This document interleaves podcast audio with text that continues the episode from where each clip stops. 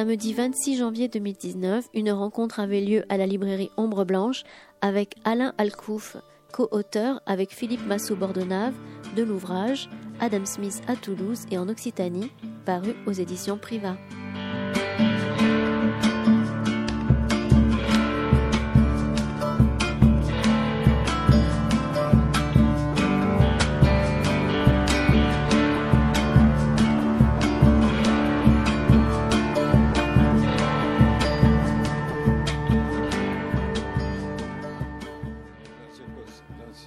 Un peu troublé, mais Toulouse était troublée aussi euh, au moment de la visite euh, d'Adam Smith. Je vais vous parler de ce voyage euh, et de ce long séjour réalisé par celui qu'il est convenu d'appeler le père de l'économie politique moderne, si on veut distinguer des théories économiques que l'on peut retrouver notamment chez les Grecs. Euh, donc, c'est cette visite qui a eu lieu de mars 1764 à l'automne 1765. Donc, on sait que c'est 18 mois, mais euh, la date de l'arrivée à Toulouse est certaine. Euh, la date du départ est euh, un peu plus douteuse. Donc, euh, je vais parler, comme tout le monde ne connaît pas forcément la vie d'Adam Smith, je vais essayer d'en dire deux mots et expliquer pourquoi je me suis intéressé à cette visite et pourquoi nous avons commis un livre euh, qui a été écrit euh, euh, pendant de longs mois et qui a nécessité une longue préparation et beaucoup de, de, de recherche et de, de correction. Et bon, maintenant, je crois que le livre est à peu près euh, je, suis en train de superviser la fin de la traduction du livre et le nombre d'erreurs détectées euh, est relativement faible, donc euh, j'ai pas trop honte de, présenter ce livre. Il y a quelques erreurs dedans, mais pas trop, je trouve. Pour un livre de 400 pages, bon, on peut tolérer qu'il y ait quelques petites erreurs. Donc, euh, Adam Smith était né en 1723 euh, en Écosse, euh, dans un petit village. Il a son enfance il y a deux traits qui sont marquants. Le, premier, c'est que son père est mort avant sa naissance. Le second trait, c'est qu'il a été euh, élevé par euh, sa mère et qu'il a toujours euh, manifesté une grande dévotion à l'égard de sa mère qui était elle-même très pieuse. Voilà, donc il y a beaucoup de débats encore aujourd'hui pour savoir quelles étaient ou quelles étaient les convictions religieuses d'Adam Smith. Et euh, est-ce qu'il aurait euh, exprimé plus franchement ses positions euh, s'il n'y avait pas eu sa mère et le souci qu'il avait de préserver les convictions religieuses de sa mère? Est-ce que ça jouait ou pas?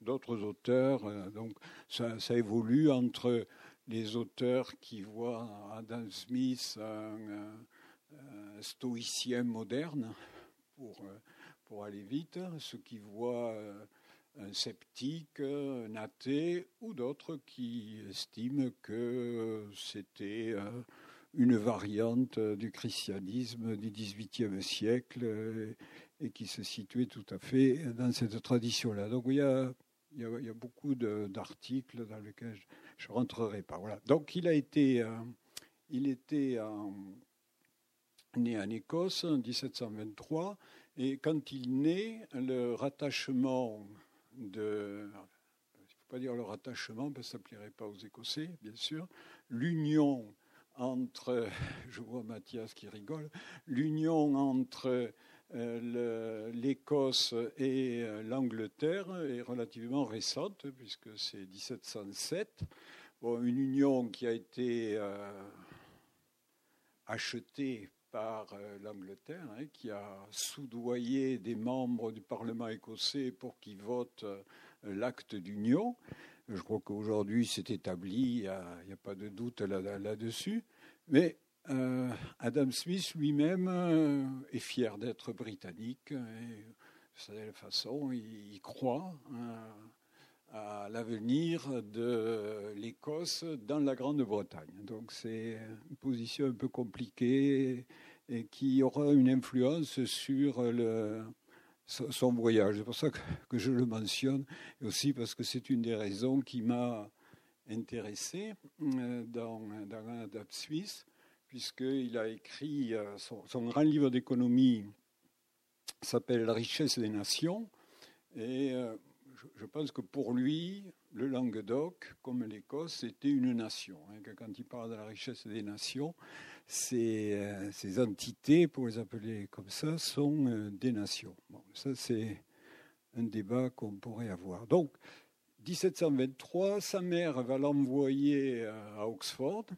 Alors pourquoi aller à Oxford alors qu'il y a des, des universités euh, beaucoup plus proches euh, de Kirkcaldy Une des, Il y a plusieurs raisons. Une raison qui est euh, très compréhensible à Toulouse, c'est que les Écossais qui viennent de devenir britanniques sont un peu gênés de leur accent et on va à Oxford et euh, en espérant euh, acquérir un accent anglais distingué. Et euh, Smith lui-même donnera des cours pour apprendre aux jeunes Écossais à parler un anglais normalisé.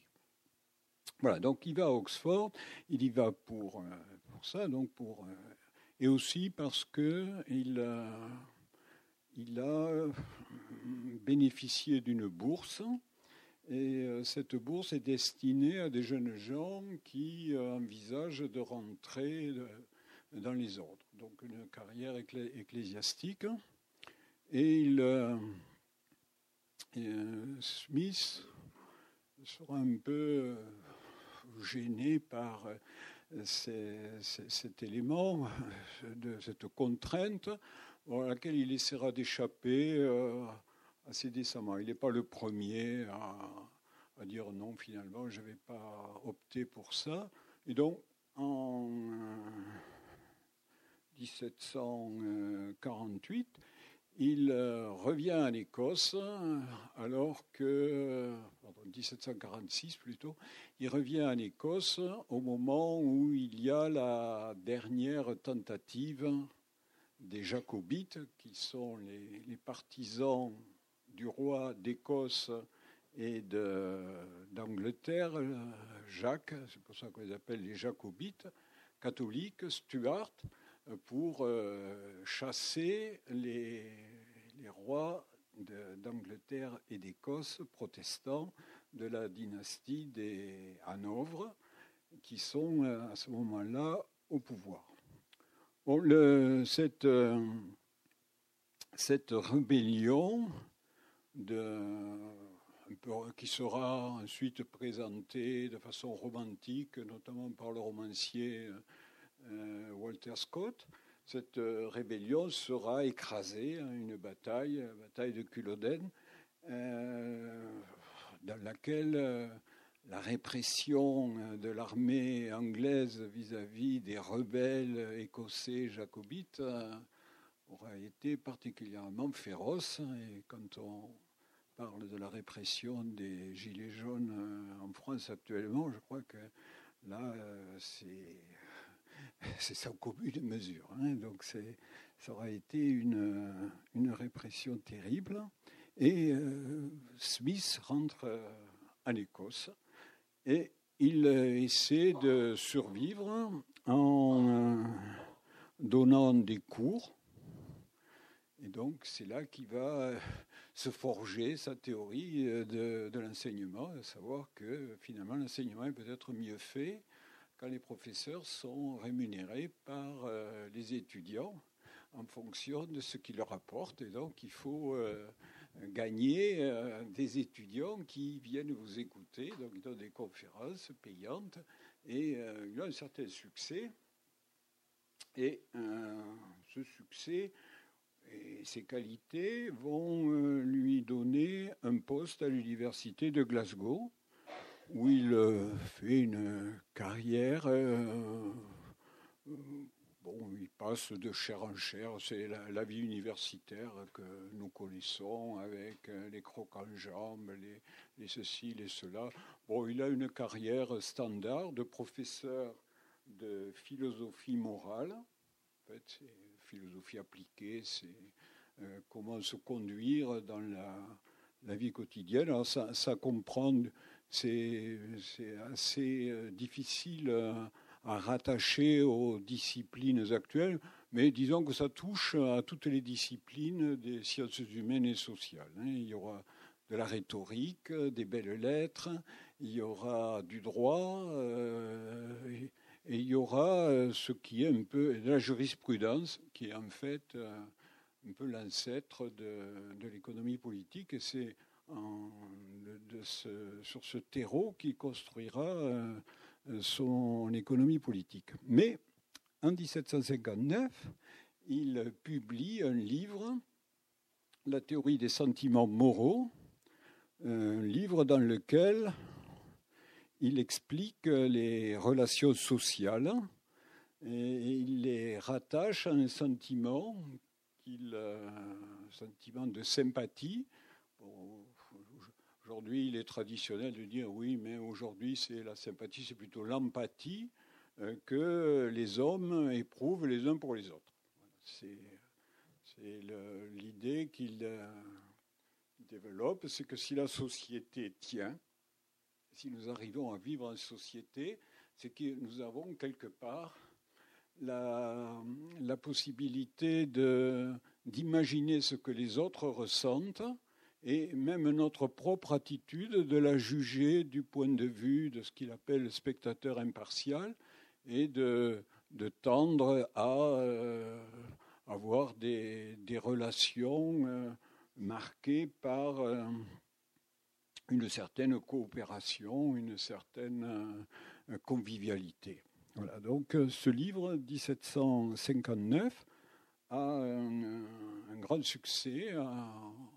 Grande-Bretagne. Il est, euh,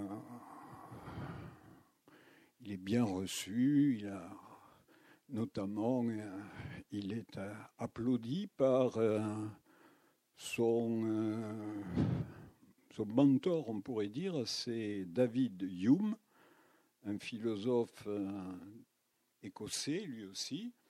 Hein, aujourd'hui, tout le monde reconnaît qu'il y a eu euh, une, éclosion au milieu du XVIIIe siècle assez extraordinaire de talents euh, qui font parler des lumières écossaises.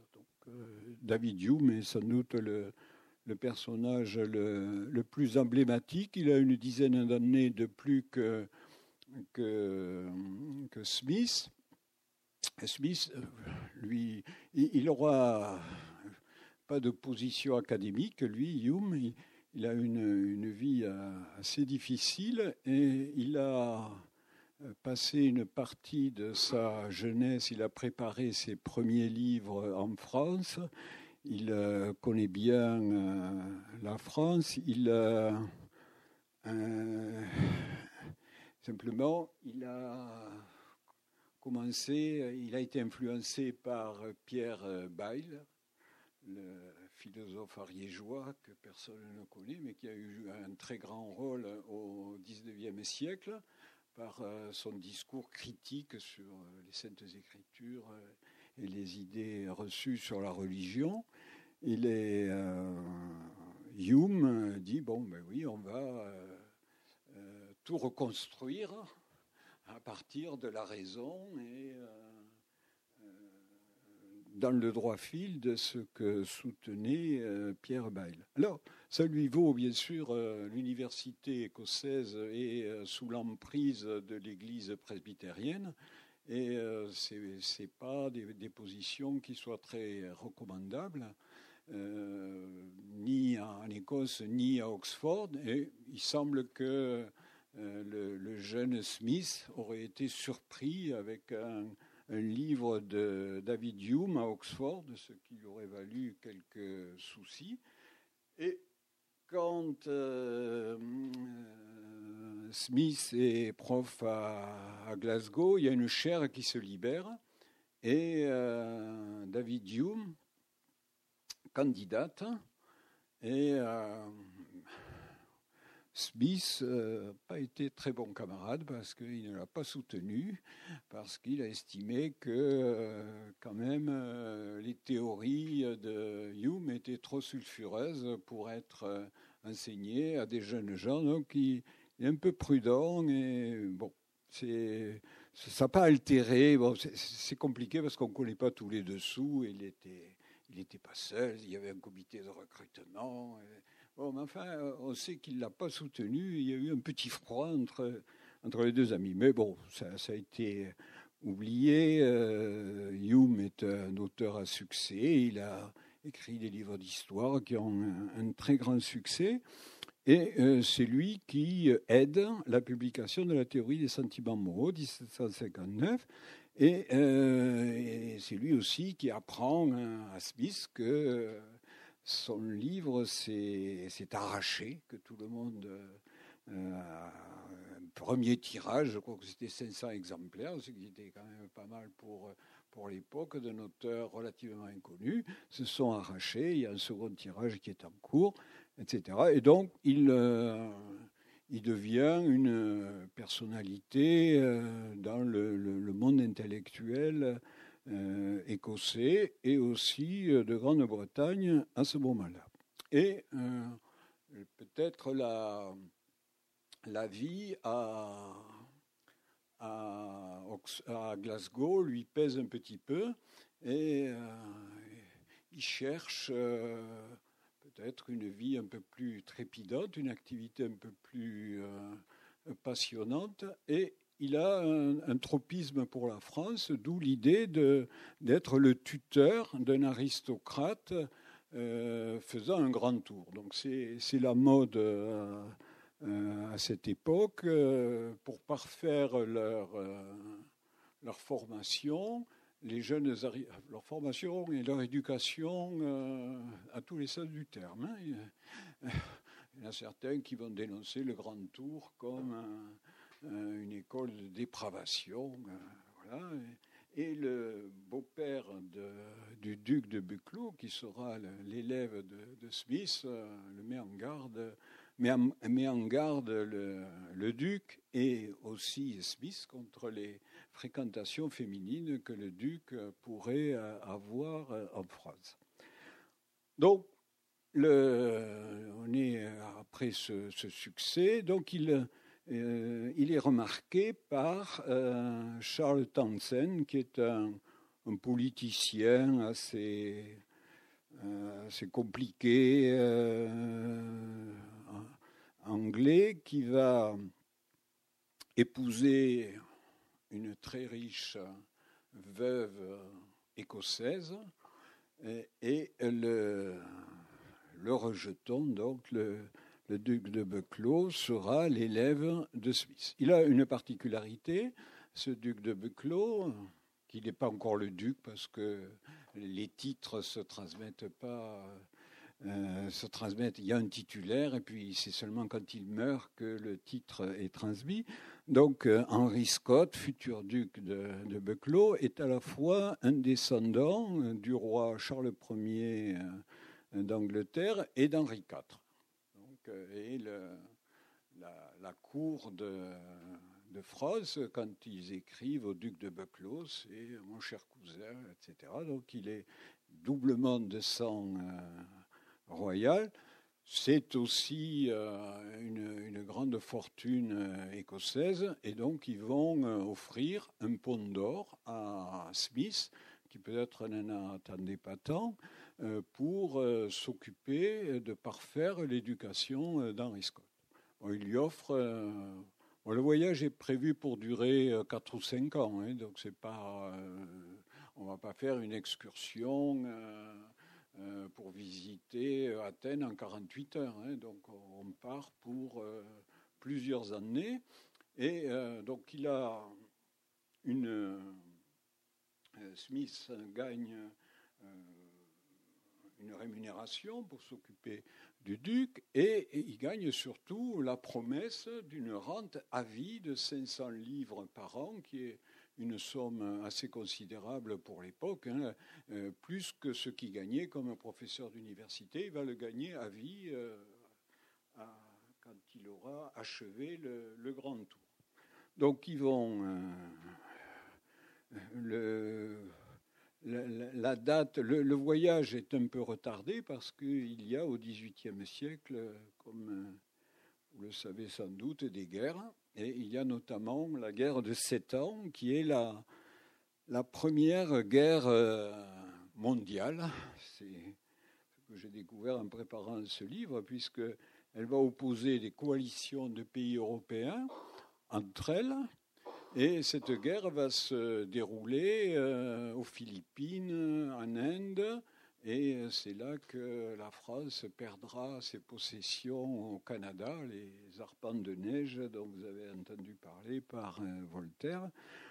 Et d'ailleurs, le frère de Charles Townshend euh, commande l'armée anglaise au siège de, Québec. Donc, on, va rentrer là vraiment dans, le dur euh, du, monde du, XVIIIe siècle. Donc il faut attendre la fin de la guerre, et ça tombe bien parce qu'à la fin de la guerre, à l'automne 1763, euh, David Hume est nommé secrétaire à l'ambassade de Grande-Bretagne à Paris pour s'occuper du rapatriement des prisonniers anglais.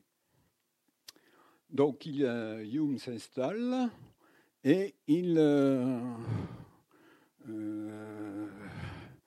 il pousse, avant de partir, la candidature de Smith auprès de Charles Townsend pour euh, ce grand tour. Et le, ça va être décidé euh, assez vite, puisque c'est aux vacances de Noël que Smith quitte Glasgow pour Londres, où habite le, le duc, qui est à Eton, euh, et euh, ils vont partir euh, en février pour Toulouse. Donc ils ont un petit mois d'acclimatation, de préparation du, voyage, et ils vont partir.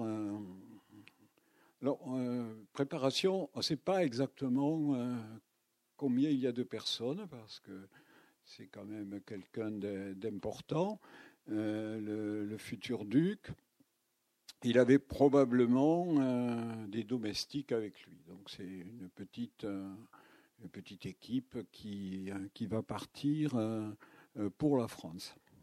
Donc pourquoi Toulouse? C'est le, le, problème qui a, a tracassé pas mal de, gens et un peu une des raisons de, de ce livre, c'est pourquoi ils vont partir à Toulouse pourquoi ils vont rester 18 euh, mois à Toulouse?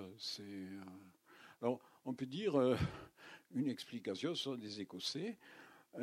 et Toulouse passe pour être une ville relativement bon marché à l'époque. Donc c'est finalement un argument. bon, on n'a pas vraiment d'explication. Est-ce que c'était prévu d'emblée? Bon, Il y a dans le livre, on esquisse quelques pistes d'explication.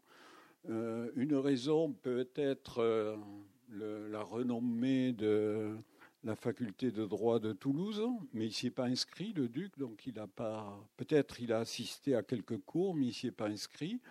Euh, le Charles Townsend avait insisté pour que son beau-fils soit logé à proximité d'établissements d'université. Donc, Bon, euh, c'était sans doute pour, pouvoir assister à quelques cours, mais j'ai encore cette semaine vérifié les registres, puisque nous avons les registres de la fac de droit de 1764 à 1765, et euh, L'historien m'avait dit non, non, il n'y a rien.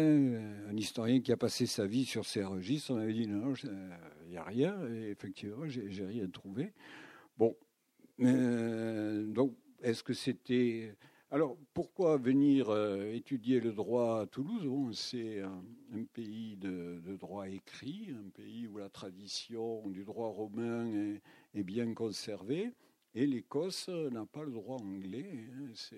c'est du droit romain en, Écosse, donc c'était pas euh, absurde de venir euh, approfondir le droit. Les, Écossais venaient, les, les, études de droit au XVIe, XVIIe et XVIIIe siècle, les Écossais allaient à Orléans hein, pour euh, c'était plus près que Toulouse. Ils allaient beaucoup à Orléans. Donc il y a, c'est une possibilité. Une autre possibilité ou une autre euh, explication euh, possible, c'est la nomination de Loménie de Brienne comme archevêque de Toulouse. Le Hume l'a écouté à l'Assemblée du clergé. Et il a été, euh, il, dira de l'homénie de Brienne, c'était une prophétie malheureusement qui a échoué, que c'était le seul homme qui pouvait sauver euh, le régime français. Hein. C'était le seul homme capable de, donc euh, simplement il attendra très longtemps, hein. il attendra jusqu'à 1787 euh, pour être le ministre principal de, Louis XVI et euh, les réformes qu'il entreprendra, peut-être trop tardives ou maladroites, n'empêcheront pas la, révolution deux ans plus tard. Donc peut-être c'était donc pour être près de l'homénie de Brienne et on sait par les correspondances que David Hume avait donné une lettre de recommandation euh, à Smith pour euh, remettre à l'homénie de Brienne. Et surtout, il y avait un personnage assez étrange qui était vicaire général de l'homénie de Brienne, qui était un, Écossais, euh, l'abbé Colbert, Colbert de Castelil. C'est euh, le nord. C'est quelqu'un qui vient d'Inverness, dans le, nord de l'Écosse.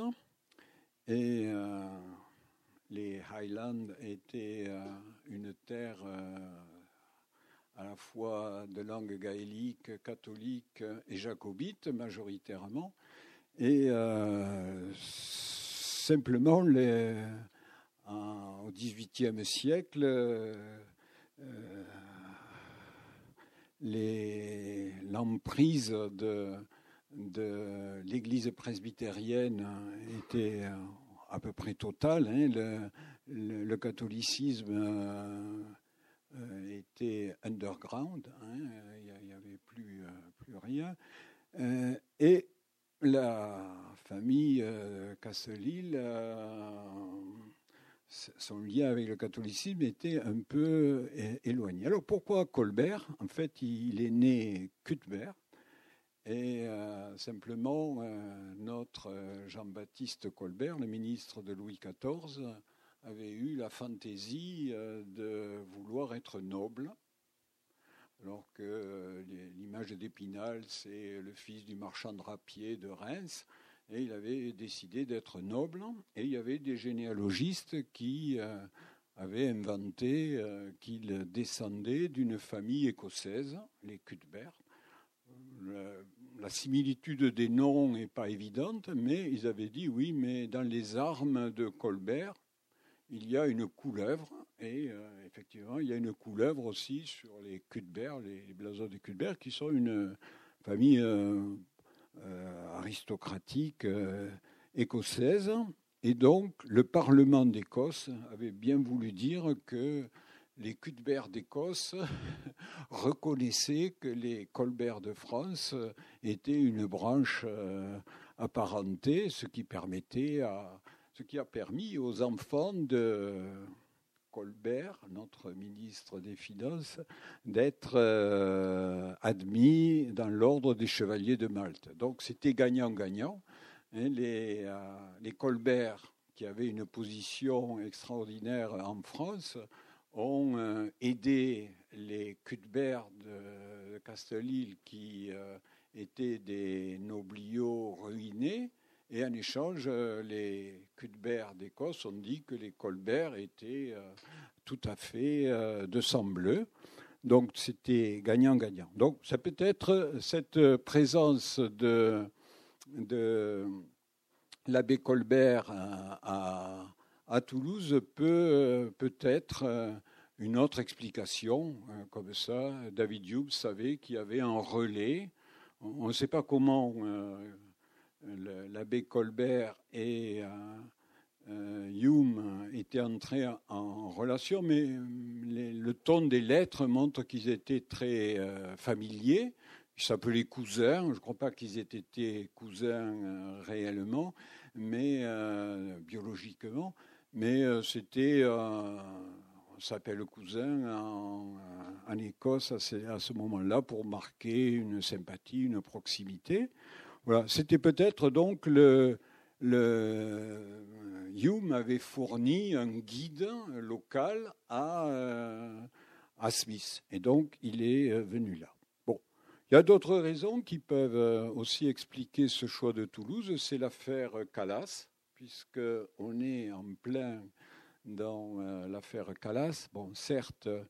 L'infortuné Jean Calas a été roué en 1762, mais euh, Voltaire s'agite pour euh, faire, euh, le faire réhabiliter. Et c'est d'ailleurs durant le séjour de, de Smith à Toulouse que Calas sera réhabilité et que le roi consentira une pension à sa veuve.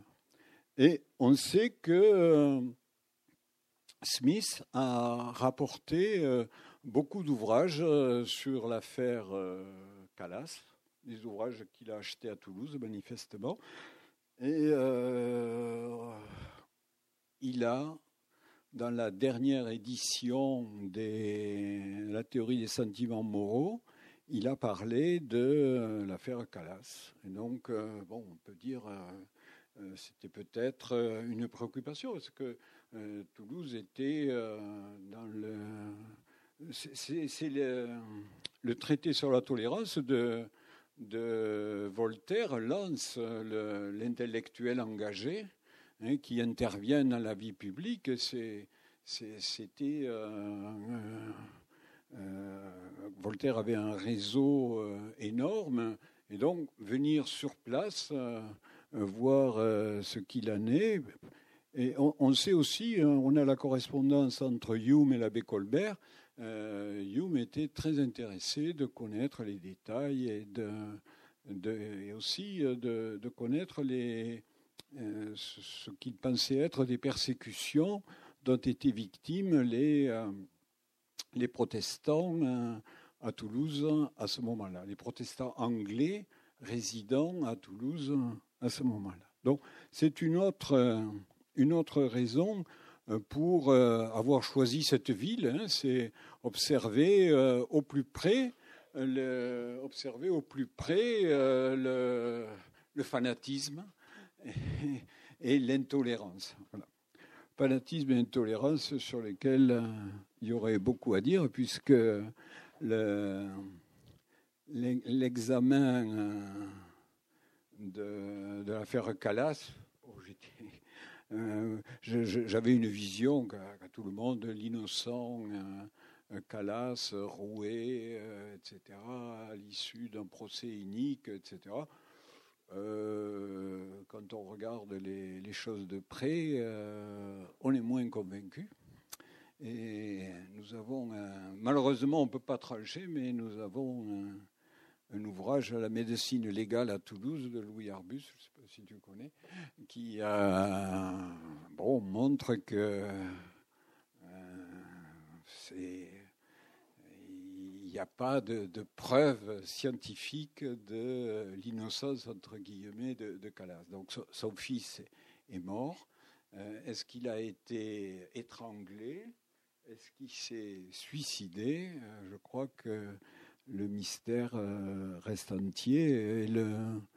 Bon, moi, j'observe que Jeanne Garisson, qui vient de décéder, la grande historienne du protestantisme euh, au XVIIIe siècle, qui a écrit un livre sur euh, l'affaire Calas, est aussi euh, extrêmement, ne se prononce pas sur la, culpabilité, sur qui a tué Marc-Antoine Calas. C'est très c'est très difficile à trancher. Bon, pour, pour euh, Smith, c'est clair qu'il était innocent. il a, bon, je, le rapporte dans le livre, là, il a, euh, c'est assez curieux la façon dont il, il décrit le, supplice et ce qui lui paraît le, le plus euh, terrible dans, dans, sa, dans sa mort.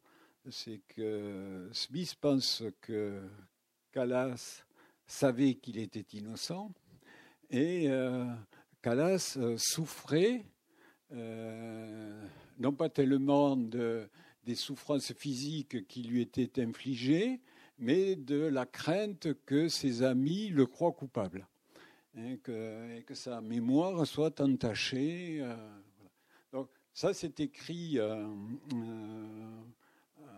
quelques mois sans doute avant euh, la, mort de, Smith en 1790, puisque l'édition en question est, posthume de la théorie des sentiments moraux.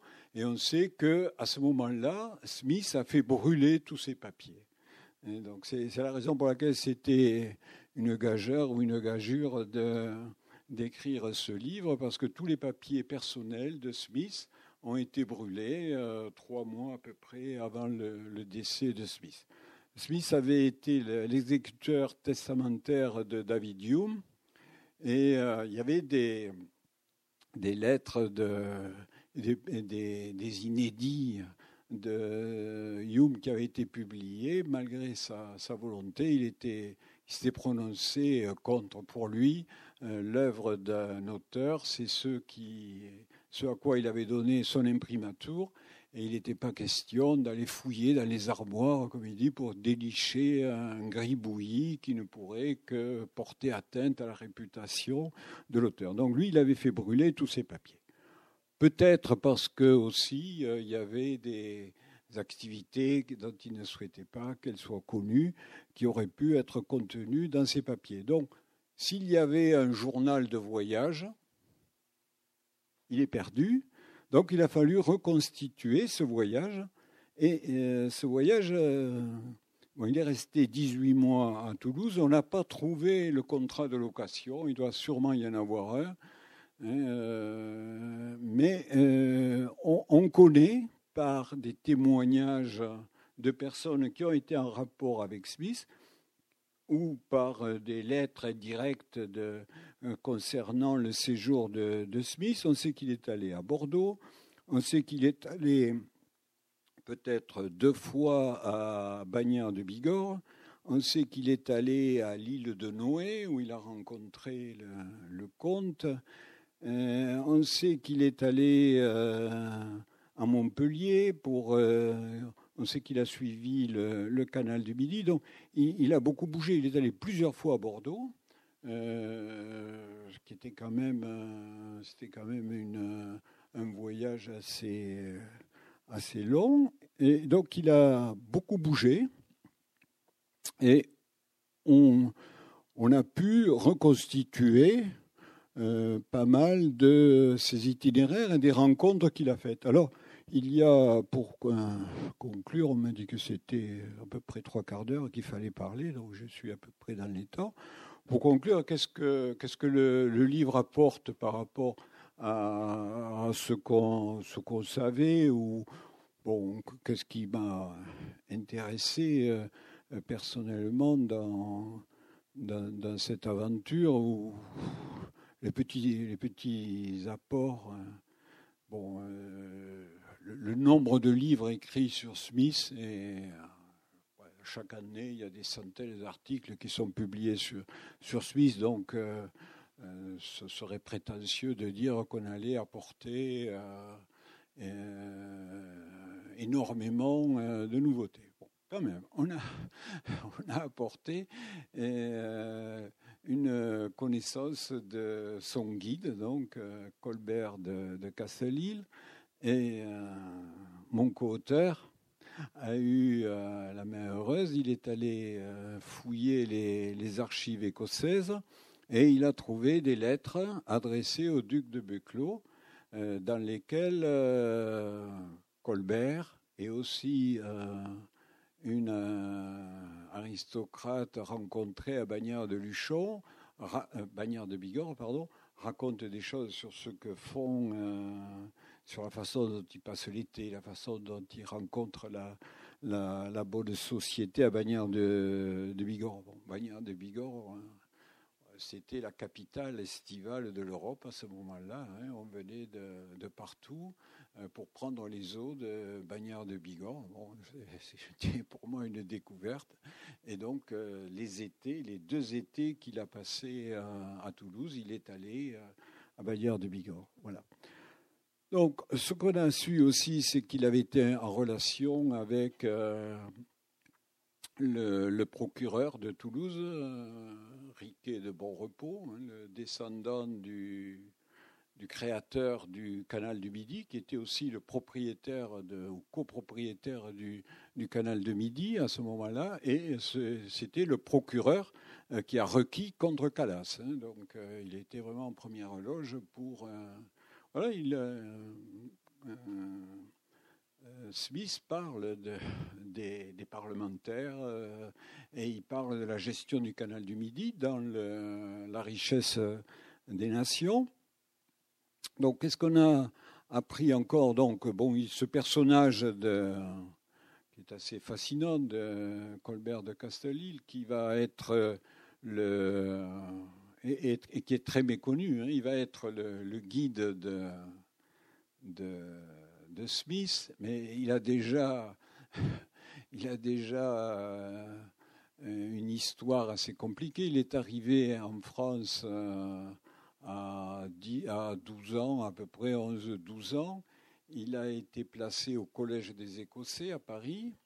Puis, euh, on est à l'époque où le, le, concours général que nous connaissons dans les lycées hein, existe depuis, je crois, je n'ai plus la date exacte, 1750, entre les collèges. Euh, parisiens, hein, les collèges autour de, la Sorbonne, qui sont rattachés à la Sorbonne, et il y a un concours général. Et euh, Colbert de Castelil est un brillant sujet, donc le collège d'Harcourt, qui est le collège de un peu d'élite à ce moment-là, celui où vont euh, euh, être formés Turgot, par exemple, l'Homénie de Brienne, qui l'Homénie de Brienne, Turgot et la Morellet sont euh, trois euh, condisciples du collège d'Harcourt.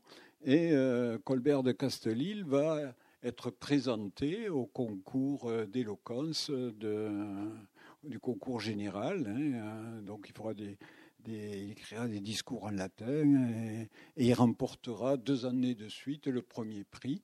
Et donc c'est bon, c'est il, il, avait sans doute acquis dès ce moment-là dans les milieux intellectuels une certaine réputation. Il sera après euh, évêque de Rhodes et représentant du clergé aux États généraux.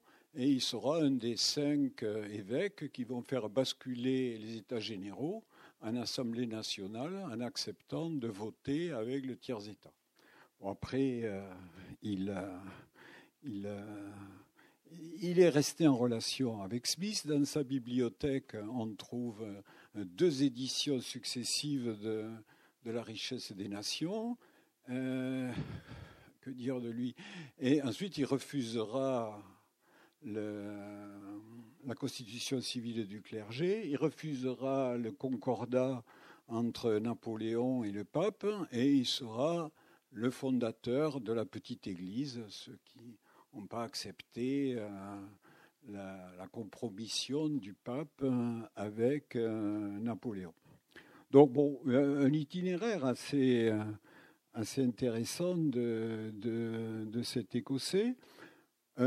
Autre point assez intéressant aussi, bon, Smith, je, n'en ai pas parlé. Smith est, intéressé par le, fonctionnement des États du Languedoc.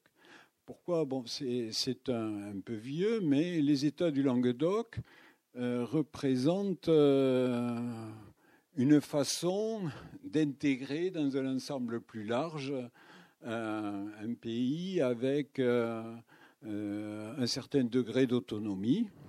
Et euh, au XVIIIe siècle, et aujourd'hui, euh, on est en train de, publier, le CNRS est en train de publier les, les délibérations des États du Languedoc, et on s'aperçoit que ces États du Languedoc, qui recouvrent à peu près la superficie de la région Occitanie aujourd'hui, euh, ces États du Languedoc étaient bien gérés, et notamment, ils avaient quelque chose qui était très en avance. Ils avaient un cadastre qui était très bien tenu et qui permettait de faire payer les impôts de façon relativement euh, équitable. Donc, euh, Smith est allé assister à la réunion des États généraux, des États, oui, des États du Languedoc, pardon, à Montpellier. Il y est resté un mois et demi, ça a duré quand même quelques temps. Et euh, manifestement, euh, euh, il en parle de façon assez, assez élogieuse sur la façon dont ils étaient organisés.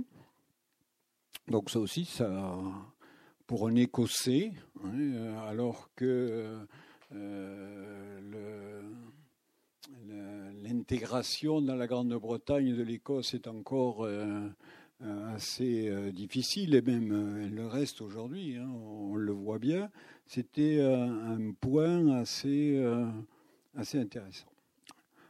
Autre point aussi qui, m'a un peu intéressé, il, va rencontrer à Bordeaux un, un jeune Bordelais qui a écrit mémoire sur euh, la dette publique. Voilà. Le, donc il y a eu cette guerre de, sept ans que euh, l'Angleterre a gagné quelque part. Euh, cette guerre de sept ans, tant la France que la, Grande-Bretagne connaissent une dette publique considérable parce qu'il a fallu financer ces sept ans de guerre. Et euh, tous les, tous les pays euh, cherchent euh, à se débarrasser de, cette dette. Et donc il y a un, Isaac de, Bacalan, qui est un, très jeune parlementaire bordelais, qui a écrit un mémoire qui a été voté par le Parlement de Bordeaux et qui est un une solution.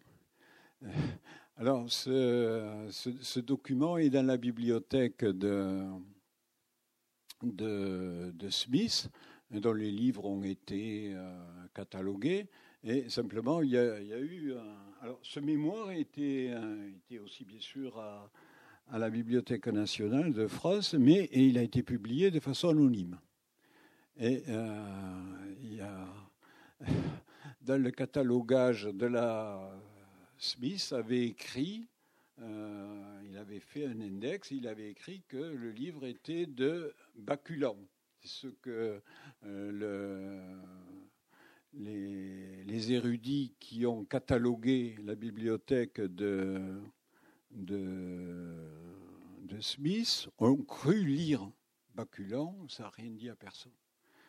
Et donc, euh, c'était une, coïncidence. Il y a un, historien français qui a travaillé sur euh, le ministre des Finances de l'époque en France, Laverdy, et qui s'est intéressé à ce document et qui, par différents recoupements, a pensé que c'était Isaac de Bacalan qui était le bon qui est un peu connu parce que c'est un des pères du, libéralisme économique en France, qui était l'auteur de, ce livre. Et euh, je me suis fait envoyer la, la photocopie du manuscrit de, l'écriture manuscrite de Smith et il a bien écrit Bacalan et donc on sait enfin qui c'est, on sait de façon sûre maintenant qui c'est qui est l'auteur de ce mémoire qui a dans l'histoire des théories financières de la France un petit intérêt. Euh, Smith nous a révélé 250 ans plus tard que c'était Isaac de Bacalan et manifestement il dit dans l'Ange des Nations qu'il a discuté avec l'auteur. Et donc on sait que euh, quand il était à Bordeaux, il a pu le, rencontrer et discuter avec lui. On sait aussi qu'il a discuté avec le fils de Montesquieu. Donc, bon, il y a, une euh, des et ça, a été ensuite la, chose la plus intéressante dans ce livre, ça a été de retrouver euh, dans la, théorie des sentiments moraux et aussi dans, la richesse des nations euh, ce qu'il avait rapporté, entre guillemets, de ce séjour à Toulouse. Et on s'aperçoit qu'il y a... Euh, bon, qu'il y, a pas mal de, de, choses et peut-être euh, j'ai pas détecté tout ce qu'il avait tout ce qu'il avait rapporté, mais ce que j'ai pu lister de façon à peu près certaine est déjà assez considérable. Voilà, c'était une je ne suis pas historien. C'était euh, assez euh, intéressant de, procéder par recoupement et de, trouver finalement puisqu'il n'a rien laissé euh, explicitement, aucun compte rendu. Peut-être il existe un journal de voyage. C'était de trouver les tiers, et il y en a sûrement encore, euh, qui ont euh, parlé de Smith durant cette période-là, d'une part. Donc ça, c'était aller chercher dans les écrits de, tierces personnes ce qu'ils avaient raconté sur euh, Smith, et aussi de chercher dans l'œuvre de Smith ce qui se rapportait à Toulouse. Voilà, c'était un peu le, le contenu euh, de ce livre.